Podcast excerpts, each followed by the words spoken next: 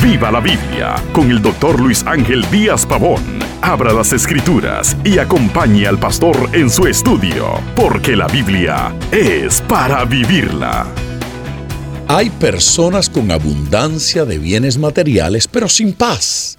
A pesar de todo, viven en la miseria humana y han perdido sus familias y vidas.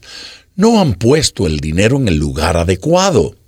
¿Cuál es el lugar del dinero? El dinero no es malo. Dios no se opone a la prosperidad de sus hijos. El problema surge cuando comenzamos a amar más el dinero que a Dios. Es el lugar en que lo tengamos y el uso que hagamos de él lo que definirá lo correcto o lo incorrecto. En primera carta a Timoteo capítulo 6 versículo 10 podemos leer, porque raíz de todos los males es el amor al dinero, el cual codiciando algunos se extraviaron de la fe y fueron traspasados de muchos dolores. Aquí queda claro que el problema es el amor al dinero debemos amar más a Dios que a cualquier otra cosa en este mundo. Un claro ejemplo del daño que puede hacer el amor al dinero lo vemos en los excesivos afanes por el trabajo, el descuido de la familia, la pérdida de los hijos por no atenderlos y los divorcios por la falta de tiempo entre las parejas. Es común ver allí personas que destruyen destruyen sus vidas por el afán de ganar más y más dinero, destruyendo no solo sus vidas, familias y bienes, sino también el alma. Si volvemos a primera carta a Timoteo 6:9, encontramos esta clara verdad.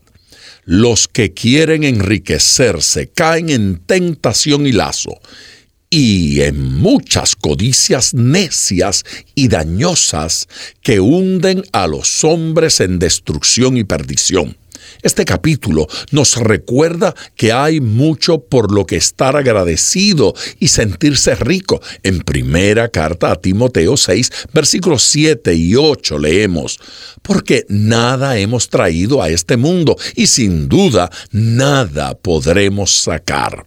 Así que, teniendo sustento y abrigo, estemos contentos con esto. Reitero, Dios no está en contra de luchar por tener una posición económica cada vez más holgada, pero en la búsqueda de esta no podemos perdernos nosotros mismos, no podemos sumergirnos en el mundo del afán y el amor al dinero.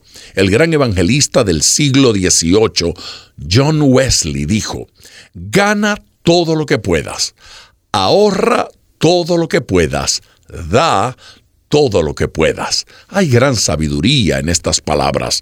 Lucas capítulo 12, versículo 15, allí encontramos un consejo de Jesús a un joven tentado por las riquezas. Mirad y guardaos de toda avaricia, porque la vida del hombre no consiste en la abundancia de los bienes que posee debemos comenzar a darnos cuenta que ser rico con Dios es tenerle a Él y a Él como nuestra riqueza. Los bienes materiales no lo son todo. El dinero no es un fin, es un medio para el sustento.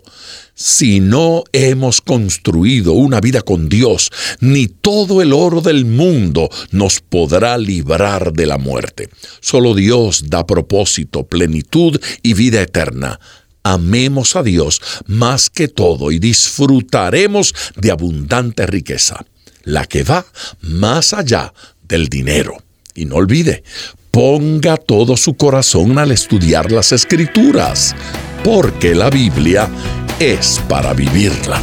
Acompañe regularmente al Dr. Díaz Pavón en su estudio personal de la Biblia. La experiencia de décadas de ministerio de la palabra son vertidas en cada jornada. Usted puede adquirir copias de esta enseñanza visitando nuestra página web www.diazpavón.com. Esté atento, participe en nuestro próximo estudio y viva la Biblia.